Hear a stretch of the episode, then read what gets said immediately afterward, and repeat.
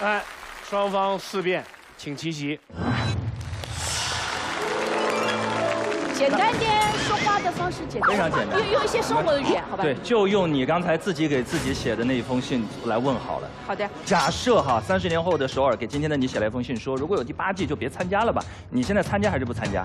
我告诉你啊，人呢是有主观能动性的，你收到任何一份建议都会有自己的思考。如果我继续来参加了第八季的《奇葩说》呢，说明我是真心的热爱这个舞台，好而且我非常希望他给我剧透，说我第八季仍然没有拿到奇葩之王，我还愿意回到这个舞台，说明我是真的热爱，不是为了那个结 果。被影响了哈，确实被那会被那个信息影响到，对不对？那所以你刚才收到了这条信息之后，还是会选择继续来，对不对？不一定啊，不一定啊你选择不来。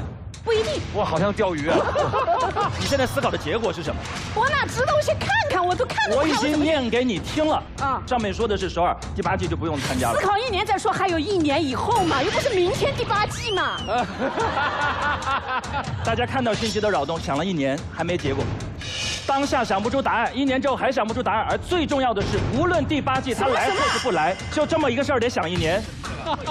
我们刚才切实的给大家呈现了什么叫信息的锚定效应，这个锚谁也移除不了，它就深深的扎在了首尔的心里。那我问你啊，那别的朋友不也在不断的劝我不要来第七季了吗？那我不也在一年当中思考吗？因为那不是未来，那不是自己，那是当下，那是别人。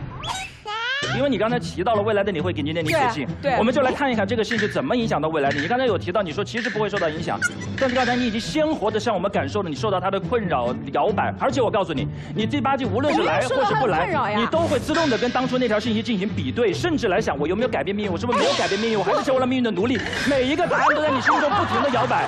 哎而在这种逛荡之下，整个第八季来或是不来，都不再是你真正自由的选择。所以一句话，只有相信了不确定性，才能真正的拥抱自由，解脱出来吧，首尔。谢谢。啊，没有。我晴天霹雳，不是，他在 PUA 我，听说过没见过，听说过没见过，我这叫 PUA 啊！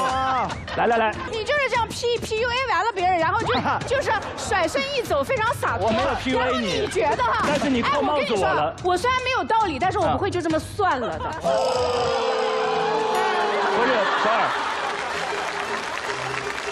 我知道你在面临着这种信息锚定效应之后，内心的小小，因为你担心掉到我坑里，因为你已经感受到这有坑了，那对我不对问？你吧，如果这份人生建议不一定是关于我，它是关于我爱的人的一个提示，那如果因为我没有看而错过了机会，我会不会又遗憾和后悔呢？这份建议不可能是准的，原因我刚才已经讲得很清楚了。什么？你说准就准，你说不准就不准，你是谁呀？为什么？你不过是臣民，对不对？你是谁呀？哎，你拼命的说你是谁呀你啊我想告诉你，这份信息是准的，就是准的呀。我想告诉你，这份信息不准就不准哟。你是谁你呀？是谁？你是谁？你回答我一句话：相信科学吗？勇敢一点，勇敢一点，相不相信科学？勇敢一点，首尔，相不相信科学？哎不要被他 PUA！为了辩哎论能赢，我可以不勇敢，我不相信。哎，相信。